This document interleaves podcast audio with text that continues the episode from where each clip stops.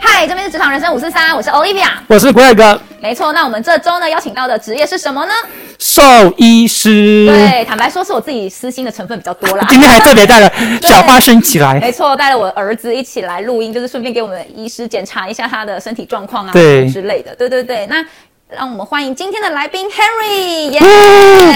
Hello，大家哦好，我是黄大恒 Dr. Henry。那嗯我是一位小动物兽医师，啊，我从台大兽医呃免疫研究所毕业，哦啊目前在呃右西动物医院，我们在南港，嗯哦，，担任一般外科和眼科的主治医师。哦嗯那我同时也是 The d o d o Vets 呃粉丝专业的负责人。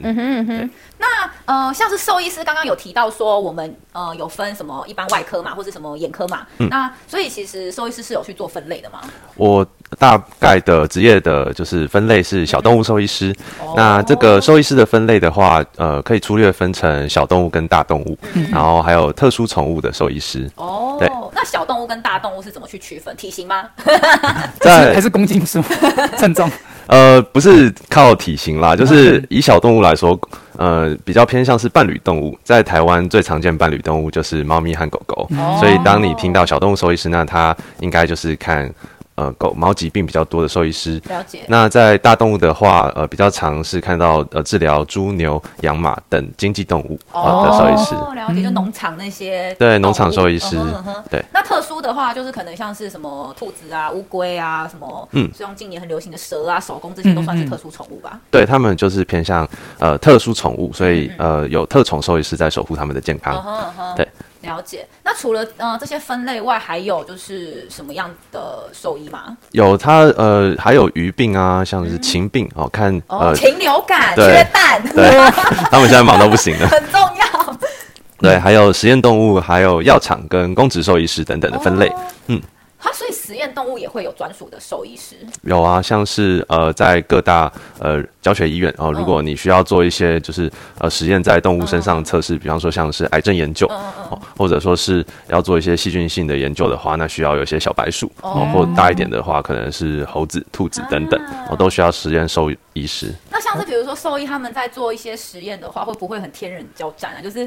因为通常做兽医的自己本身应该很喜欢动物嗯吧，那他可能要做这些实验在动物身上，可能会觉得哈好于心不忍哦，或是可能会做不下去之类的，下不了手对啊真的可能需要调整一下自己的心态吧。哦那最重要的是要在做实验的过程中，让这些动物的痛苦减到最低。哦哦这也是实验动物的工作之一。嗯了解，所以。我就没有办法当兽医师，毕竟我真的超爱动 物的，绝对不是考不上哦。没有 那呃，Harry 你自己本身啊，呃，担任兽医的经验是几年？然后有有经历过什么样子的呃专科，或是有什么样的医院吗？对我目前的话，呃。担任临床兽医师已经四年，从研究所毕业之后，我是经历了到重症外科的动物医院，呃，担任住院医哦师，嗯然后接着依照自己的兴趣，哦，去选择了眼科专科的医院，嗯啊、那到现在我在右西动物医院担任的是呃一般外科跟眼科的医师，哦那我们这个医院的话，主要是看家庭医学哦是，还有牙科的动物医院，嗯，主要是在南港地区呃守护呃这个部分的，趁机打一下广告，这样 一定要。 大家可以去找他。 对，嗯，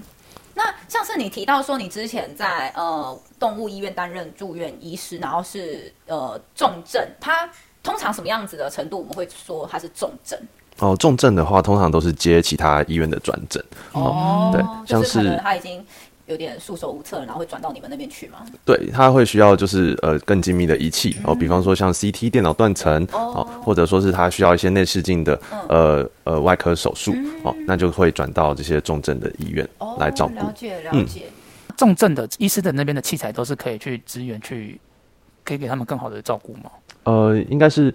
我觉得现在呃，在就是宠物饲主中，应该是要建立一个就是分层的观嗯念。好、像是如果你是一般的就是感冒哦皮肤病的话，那你应该要选择家里附近的、嗯呃这些家庭医师，那家庭兽医师。那如果说他今天是呃心脏疾病，你应该要去的是专科医院。哦那最后，如果他半夜哦发生什么急重嗯症，或者说是在附近的加医科没有办法处理的疾病的话，再转到呃重症医院，嗯哦了解这样了子解层层的分级。也跟我们其人实就跟很像，对跟人的诊所分类也是是一样的意思。对啊，不过我自己坦白讲，我通常像是呃加一的部分，我没有在我们家附近的诊所看，哦，为什么？因为我们家附近的诊所就是你会去看评论啊呐，好像没有人特别推，那你就会害怕。对啊，你就会害怕，或是它其实很多是新开的，是嗯然后我就会担心，嗯我就想说，嗯，不知道这个医生到底仔不仔细啊，或是他呃可能经验怎么样？对那因为毕竟是自己的小孩，你对会担心他可能没有办法。受到完整的照顾，我对就会去看比较，当然就是可能大家有推荐的，或是朋友自己呃，可能他看了不错，然后推荐我去的嗯这样。哦，其实 Olivia 算是我们比较新生代的四组，大部分都会去查这个评论。嗯对对，所以评论来说， 对对兽医院来说，现在也变得越来越很重重要对对对。那自己本身为什么会想要成为兽医师？然后我小时候的话，其实就蛮喜欢跟小动物一起相处的，哦，像白雪公主是不是跟他们唱歌？这样有点太这梦 是啊幻了我。吗？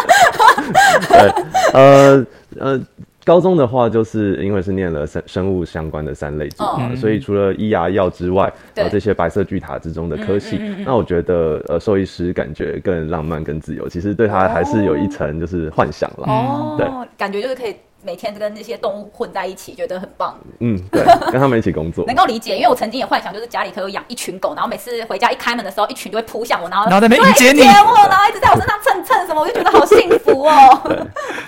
所以，但是因为呃，来医院的其实大部分都是、呃生病呃对的狗狗啦。对所以如果是看到这些健康可爱的动物的机会，嗯我通常都是来做健康检查，哦或者是是是打打是疫苗的时候，那时候我们的心情也都会非常好。嗯 嗯，所以你的那个浪漫的幻想泡泡有没有被戳 破？ 这就说来话长。我记得你之前还有提到说，呃，在高中的时候有看了呃一本书，然后更让你决定要成为兽医师。对，英国兽医师吉米·哈利他写了一本小说，我、哦、大概是二十世纪末的时候，他在英国乡村当就是乡村的这个兽医师，哦然后他不管是什么样的动物，他都看。然后这本书叫做《大地之歌》，然后记录了许多他跟、呃有趣的当地的饲主、还有可爱的动物的一些互动的一个故事哦，很像之前电影演的那个那个怪异杜立德嘛。对对，嗯就是他也是会看他一些很多农场的动物啊，然后对各种动物什么都看这样子但。他最强的技能，其实他可以跟他们心电感应，对，他可以跟他们说话。对，所以白雪公主是真实存在 的。是有可能，可以真的可以跟他们聊天 的。有可能，对对啊，那当然，就是大家应该也会很好奇，呃。怎么成为兽医师？就是他的嗯那个过程，因为呃，除了大家知道熟悉的人医这个部分，嗯那也会想说，哎，那兽医师是不是可能要读什么样的科系啊？或是他的呃，可能要是不是有实习啊呀、或是他有没有一些什么国考啊？就是他的呃，成为兽医的历程有哪些？嗯，成为兽医的历程其实嗯蛮漫长的。那我知道大部分的听众可能就是好奇嘛，或对者说是未来如果有自己身边的家人朋友，嗯或者是现在其实想要考呃大学的一些高中生，那你们可以稍微跟他们介绍一下嗯目哦前没有，我觉台得如湾果是嗯自己身边可能亲朋好友要考，你要先丢你刚刚提的那本书，叫哦做《大地之歌》，大家 先看一下没错没错，他就会沦陷。真 的，他最近他其实这本书最近也被 BBC 拍成影集，可以去看一下，哦还蛮好看 OK，。的好，对不起，那请 我们的 Harry 又拉回来再继续了，对对对，对，好，在台湾目前的话，全国有五所的兽医学校，是啊、分别是四所的大学，嗯呃，台大、中兴、嘉义大学跟屏东科技大学是。哦对，那还有一个后兽医是在亚洲大学。哦，什么是后兽医啊？这好像是一个就是比较新的一个概念。嗯对，后兽医亚洲大学大概成立呃三到五年左右。嗯哼那它是你在念完大学的学士之后，如果你还有兴趣，嗯哦，你可以去报考他们的学校。那大概只要念完三年，然、后再加上实习就可以毕业了。嗯所以不限科系嘛，比如说我今天就是文学系的学生，我突然想要当兽医，我可以去念他的那个后兽医吗？有是可以的。哦，那其实就跟美国的医师体系是一样的耶。对，没错。嗯，了解了解。那在之前很长一段时间，就是都是只有四所呃对大学的兽医系。对对对对那对。嗯呃，大概我们是要念五年，那现在有改制，改成六年这样子。哦，再嗯加上实习是不是？对，没错。哦那呃，至于我们学习的内容呢，大一、二的话就是呃基础医学、哦，我们要学习解剖各式各样的动物，嗯是是了解它们呃分别不同的肌他那肉个骨解剖骼，哦是活着的吗？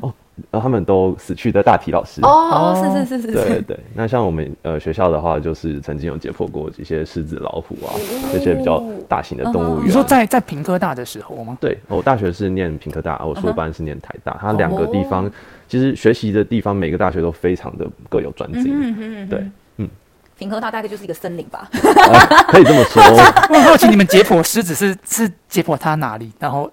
你们当下是去学习它哪个部分？ 比方说，像我们呃学习到整个腹腔、嗯哦的时候，我们必须要去寻找就是呃胃、哦哦嗯肠，所以然要后切开它的肚子这样。对把它腹腔切开来。那你可能有切过狗狗、猫咪的，然后你再切开呃狮子的，我、哦、看看它的就是比较的一些解剖学，嗯哦，对了解。嗯那会不会可能发现他肚子残留的食物？一定会 啊，假的一定有看到。哦，他可能死前吃了一只 最羚后一羊。餐，最后一餐的领养在跟你打招呼，这样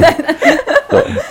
那另外就是呃，除了你说大一大二学的解剖学嘛，然对后一些呃，比如说寄生虫啊，一些病毒的部分。嗯那大三大四的话会是以呃临床医学为主，哦我哦们开始学习一些小动物的，就是疾病，然后小动物的内外科，然后也会开始学习一些进阶的大动物、经济动物的医学，还有哦吼鱼病医学。嗯哼鱼病算是蛮有趣的一个学门。哦，怎么说？对，像我们那时候会去就是鱼温啊，嗯然后可能采集一些鱼温的水，或者是呃把一些呃病死的鱼，嗯然后来就是做就是病理的解剖。哇，然后嗯看看说它是否是就是借由一只鱼来确保整个哦，整个鱼鱼温温的的健健康不会对传染到整个鱼温都死掉这样子。对。对对哦，了解。哎、我可是我之前有闻过，就是鱼死掉那个味道很臭、哎，对，就是其实蛮怕可怕的。所以其你们实当嗯兽医可能还要能够抵抗这个状况。其实遇到这种状况最明显就是大一的时候遇到解剖学的时候，呃，教授就会直接跟你说，来呃鼻子塞两管卫生纸， 对对，这个福马林的味道真的是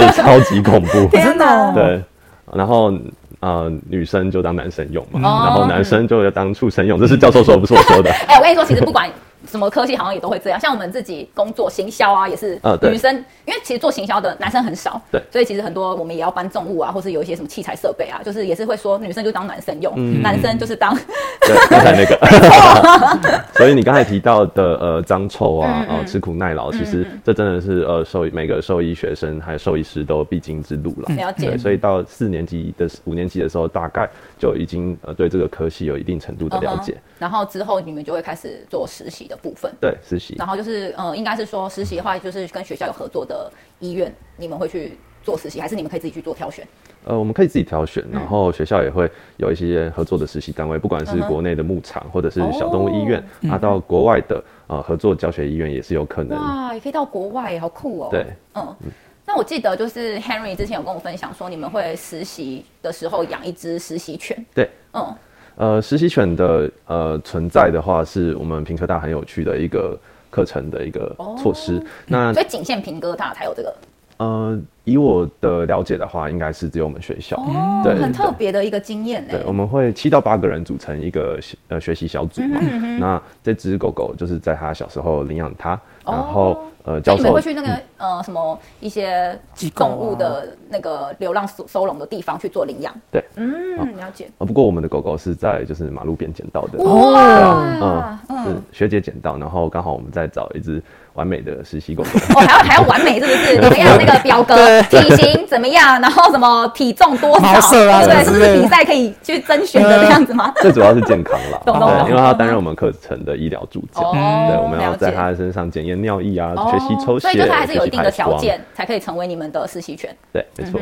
那毕业了之后它怎么办？其实，在刚开始领养的时候，教授都会请我们签一下切结书，哦嗯哦，说就是在毕业的时候，哦，你们这组的人可能就是要为他的下半辈子 所哦，做负责，做负责，对因为这是相当重要的。哦，承诺他一生对啦一对世。啦，对对，所以比较有趣的呃事情就是我们在毕业的时候，嗯其实我们这组有三个人都好想要我们家的狗狗。哦天哪，好幸福哎对，，后来就是我们上台做 PPT 的争取，好酷哦！争取他的抚养权。 然后最后的裁判是老师吗？最后的裁判当然是我们七 位主任。而且还是用 PPT 的方式，太酷对，了。好酷哦！像我就是我的自己这一只儿子啊，他是我大学养到现在的，嗯嗯嗯然后他已经有十三岁了。然后那时候是我当时大学的男朋友送的，就是礼物，礼物对对对对嗯对。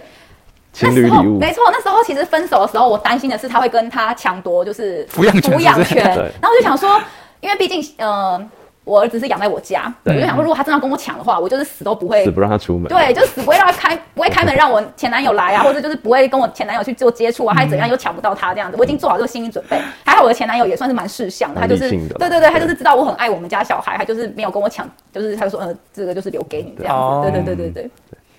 那你们自己本身就是嗯、呃在实习完之后，应该要选择就是可能要到诊所或是医院去做呃就业嘛。嗯，那你自己本身啊，觉得呃诊所跟医院的差别是什么？呃，在诊所的话，呃是，就是我们刚毕业的时嗯候，一定都会在我们学校自己的教学医院所做实习。对嗯对，所以那时候就是会在各个科室哦都轮一下，嗯哼哦比方说像哦肿瘤、小动物内哦嗯科、小动物外科部门哦都会去看一下。那其实跟人医也很像哎、呃对，我们嗯，大就是致不是分科的嗯在每个都要轮，对，大致是在模仿人医的一个嗯呃路程。咚咚咚对，嗯，所以不能怪我们就是把那些。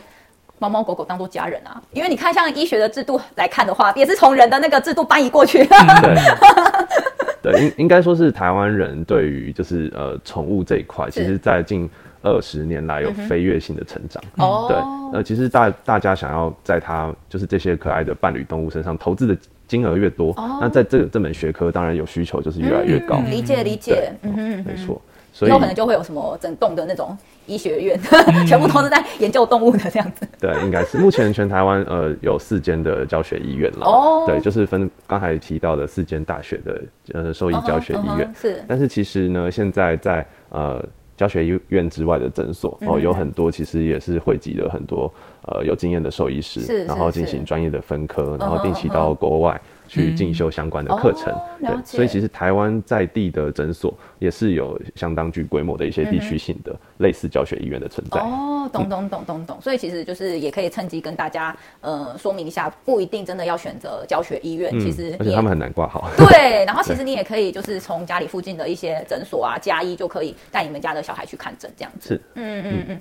那那时候第一个工作是在哦我第一份工作是在中和的左岸动物医院，哦，那个也很知名哎、它算是蛮大的，它着没错重在重症，然后内视镜跟外科手术的一个医嗯院。对，呃，规模的话，就是我刚才提到，可能就是地区型的中型、呃哦医院，大概呃工作人数要三四十位哦左右，就是大家都各有分工啦，很多哎、很。多的嗯很多。对啊，对因为其实呃，像之前呃有朋友捡到一只腊肠是人家遗弃的，对嗯然后它的呃左腋下就有一颗肿瘤，那我们觉得它应该是因为这个原因被人家丢掉的，嗯，那那时候就是我们几个朋友就有募资，然后就是哦好因有为爱心哦， 我真的是很爱动物的人，真然的后就是募资，然后就是凑那个手术费，然后就是去让他做治疗这样我子。靠但是我不敢介入太多，因为我会放感情进去，到时候我可能不管是他后面的状况啊，或是呃，不管他就是能不能呃留下来，或是对他可能要怎么样，对对我来说都会是情感上面很难去做切割的。原来是这样。对，所以我、嗯我那时候是说，哎、我自己有知道这有状况，然后我就说，我就请我朋友就说，哎、那你们你们处理这样子，嗯那不管有什么需要，你都可以跟我说，我绝对可以帮忙，但是我不敢放太多感情在里面。嗯你们看我这么爱我儿子就知道，真的，你可能你对它的爱只能集中在小花生身上，对对对不能 再分到其他的动物了。因为嗯因为其实我之前也有养过另外一只狗，然后它是我呃人生第一只狗狗，在我国小的时候， 哦，对，然后时间其实是跟我们家的小花生有重叠的。嗯嗯，然后那时候我们家呃第一只狗狗离开的时候，我崩溃、嗯欸，而且我是崩溃到我那时候可能还没有办法转换说它离开。对嗯我那时候开门的时候还会叫它的名字，哦然后跟它说、Lucky 姐姐回家了”，然后才发现哦它不在那边。哦你要不要讲一讲又哭了？对，然后我其实是蛮崩溃的，然后，嗯，我发现我没办法承受这样的情绪，我后来有一段时间我我没办法回家，嗯，我就是去住别的地方，哦因为我只要一开门就会很下意识的这样子，然后当他发现他不在他原本那个位置的时候，对，我是没有办法承受的，因为我就是会崩溃大哭，是是对对对对天对，哪所以后来我就是有一段瑞时哥觉间得。很惊讶。对啊，可是我觉得就是表示你真的对他对他的爱是很嗯很，刻我骨是真的很爱动物，对真的很爱嗯他，非常非常爱，就是而且我爱动物的不是只局限于自己的小孩，就是嗯连外面的流浪动物啊，或者是就是别人家的小孩什么的，就是我也都会很喜欢。嗯、像我可能比如说在路边看到野猫野狗，我就会去买一些食嗯物去喂养它们，是然后是是呃，之前最夸张的是，我有看到有狗狗在马路上奔跑，我觉得超危险的。我那时候我也不管我自己的状况，嗯我是追着那只狗，然后就是想办法要把它抱起来，因为我怕它被车撞。嗯可是我其实当下没有想到，我自己也有可能会被车撞。天哪！因为那时候我是直接还是要小心一点下意识做这个动作， 对然后那时候我的爸妈看到他快吓死了，嗯嗯他们吓的是。你怎么对直对接对，冲怎么我过去就？冲出去，然后有对可能会被车撞。可是我其实当下真的没有想到自己的问题，对我只想要赶快保护他。对然后那时候我救到他之后，我也是送到附近的诊所医院，然后请医生帮他做检查，看他有没有晶片，然后他身体状况怎么样。然后我真的是就是全部打理好到付，出一切。对对对，然后真的没有四足对领养什么，然后还想办法就是找人看可不可以有托人，养对对对，去先照顾它或什么之类，就是我是真的很爱动物的那种。嗯其实我相信很多听众应该就跟你有同样的心情，对啊因对为啊动物实在是带给我们太多，嗯有没错时候我们之间的情感甚至比人与人之间的情感更深刻。嗯对对对对，所以这也是呃我们在呃临床上其实都要时时刻刻提醒自己的部分。对啊，医生应该也会觉得很天人交战吧？就是每次遇到比如说要生离死别的时候，对你来说都是一种煎熬。对，爱动物的心跟就是对专业都要没错一直拉扯。嗯嗯，那你那时候第一次职业的时候，你的心情是怎么样？嗯嗯，第一次的话，哦我是在、呃这个重症的医院担嗯是任住院医师对嘛，就是左然岸后一开始就是嗯嗯风暴式的学习，希望可以赶快跟上大家的脚步。那我哦负责的工作是要呃多头的去哼管理、去照顾所有的住院病例，哦嗯哼然后还有跟诊跟呃进行担任手术的助手。哦，所以你的记忆也要很好哎、就是记得所有你的病患有什么状况啊，然后他们可能什么时候几点要喂药，几点要可能干嘛干嘛干嘛这样子，是不是？对，大概就是要做这样的事，而且要研究所有的病例，嗯所以当然 一个人体电脑。非常非常的呃紧张，嗯所以当菜鸟也会出锤啦。所以刚开始其实很多的前辈是哦都有就是给我非常大的帮助。哦然后我想特别提到说，其实呃。兽医助理嗯这个角色在动物医院里面其实真的是不可或缺的存在，哦就是大家进到一间医院里面，除了呃兽医师之外，是其实还有非常多呃帮助你的毛孩啊懂健健康康的重要的人员。对对嗯对所以像我当初是住院医师的时候，其实也跟他们学到非常多，好像是嗯嗯包扎啊、保定哦，嗯哼还有喂食、营养学是等等第一线的一些临床的一些技巧。懂对，懂所以大家懂一定要呃尊重也要尊这重一他份们。的对，工像作。我之前我们家小孩去动手术的时候，嗯，也是由兽医医师去帮他，就是动手术的地方把毛剃掉啊，然后帮他用麻醉啊，然后观察他整个身体状况啊，怎么嗯样之类的。所以其实我觉得他们真的也是担任非常重要的角色。然那后这些助理嘛，对对对对对，那有些像医院会称他为动物的护理师。哦，懂懂那懂。最近台湾也在修法，让这个职业能够专业化。啊哦，所以像是如果要担任兽医助理的话，他是呃也要念兽医系吗？还是他有有什么样子的一个条件？通常都是拥有非常热爱动物的一颗心。哦，这是当 然对的。对，那很多来我们观察到是来自于动物科学系哦，生物哦相关科系，当然也是有零基础，像是文学院哦，或者之前是像其他的科系的人哦哦来应征。 那我也可以去哎、你你也可以啊，如果你要当 但是我可自能每工的天话每，天都在崩溃大哭。 那可能我们要请你出去冷静一下。 对对啊。对啊，大概是这样。那嗯嗯呃，稍微简单介绍一下，呃，我们呃，我第一份工作的左岸动物医嗯院，然哦后它其实是呃全台顶尖的内视镜专科的医院了。哦，对，那对饲主来说，就是会是嗯分什么时候会用到内视镜呢？哦，就是分成探查跟治疗型的内视镜检查。嗯像是如果他想要探查这个肝脏疾病，哦我们就会进行肝脏的采样啊，也可以进行其他器官的采样。哦了解。那如果是治疗的话，我们会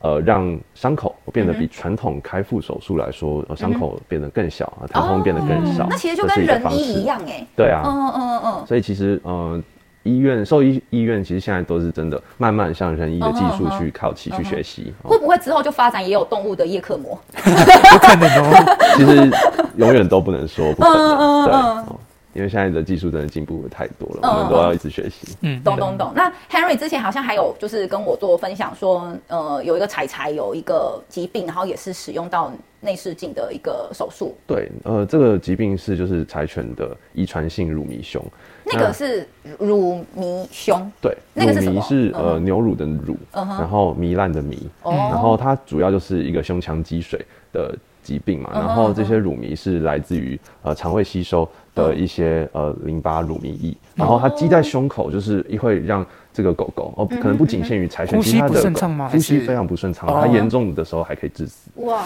所以它不是仅限于柴犬才会有这样子的状况，它其实任何犬只都有可能。没错，嗯但是在呃台湾的话，真的是柴犬看到比较多，我哦们猜测有可能是跟台湾的配种基因是有关系的。哦，了解对啊了解，嗯嗯，所以我们可能去国外领养柴犬会比较健康一点。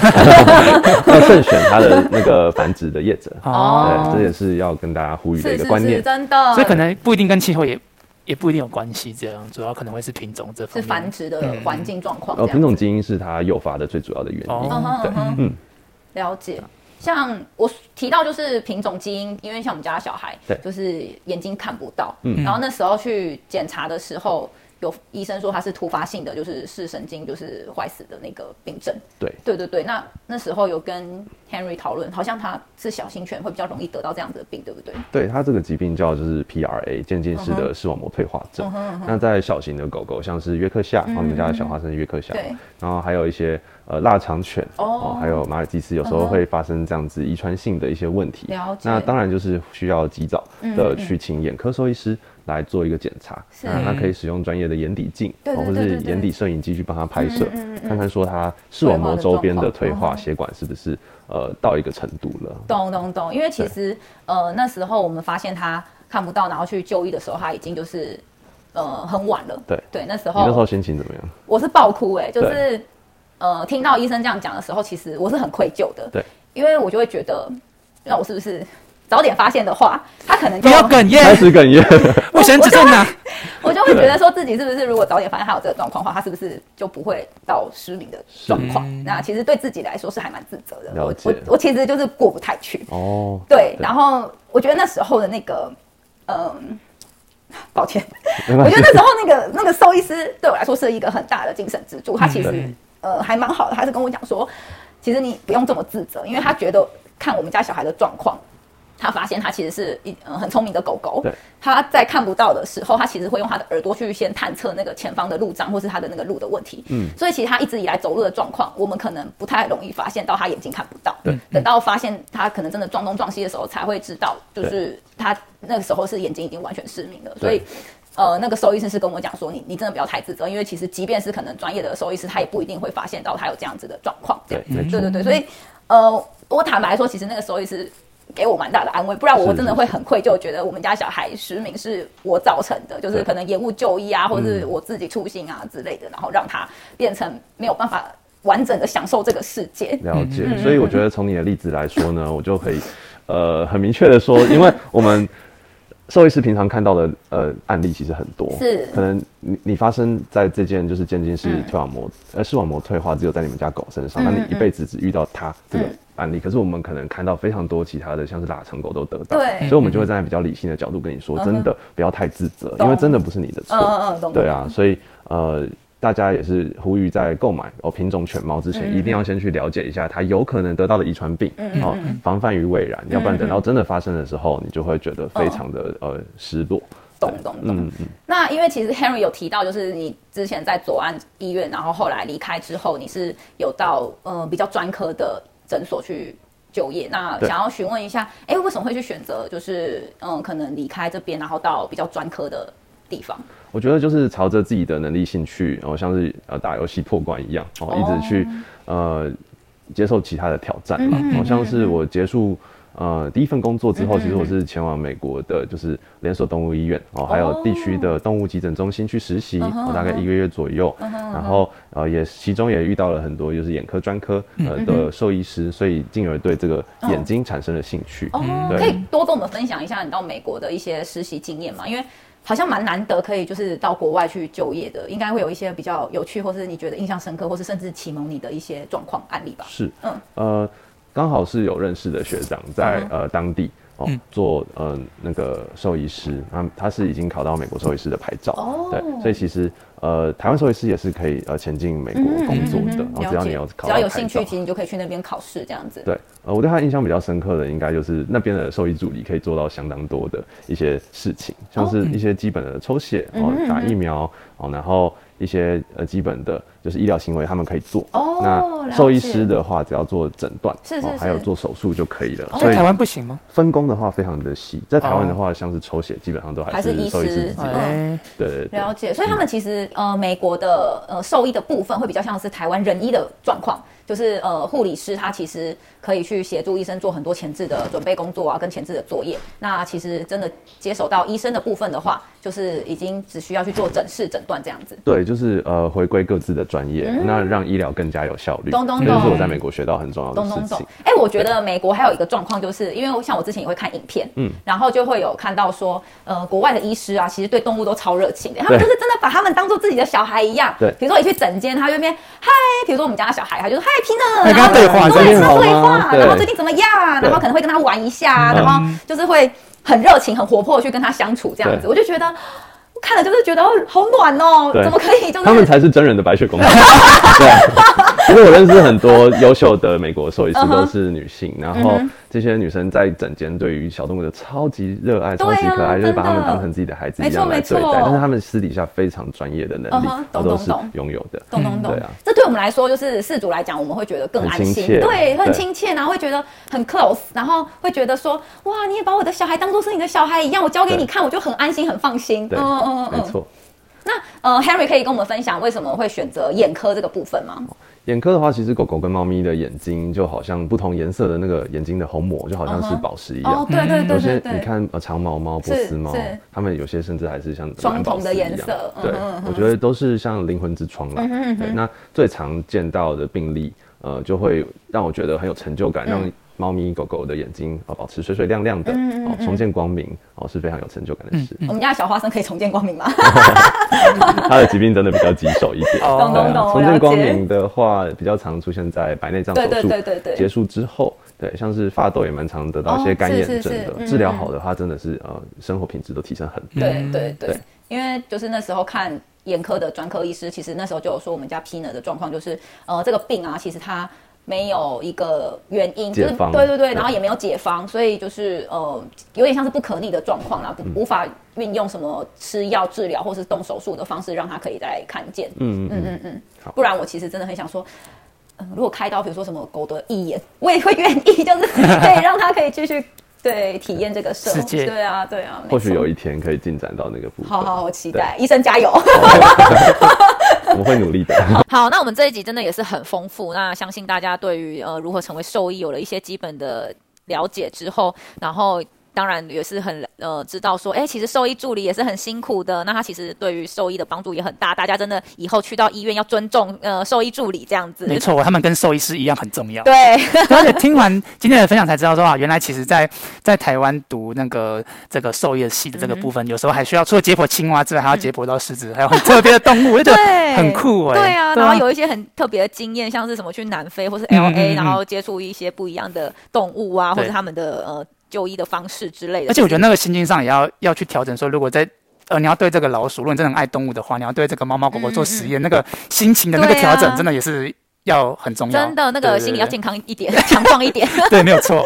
那我们下一集呢会分享说，就是像 Henry 他可能在职业遇到了一些挫折啊跟困难，或是呢他觉得比较无能为力的事情，那怎么去做度过？当然最重要的还是会告诉一些呃饲主一些保健品啊、基本的卫教观念，让大家能够更呃理想的照顾你的毛孩这样子，而不会就是你知道恋爱脑，那然后对对对对，蒙蔽了你的双眼跟没你错的智商。还有骨粉这件事情，没错，没错。那嗯，非常感谢 Henry 今天来到我们的节目。那下周一同一时间晚上八点欢迎大家收听《欢迎大家收听职场人生五四三》，拜拜。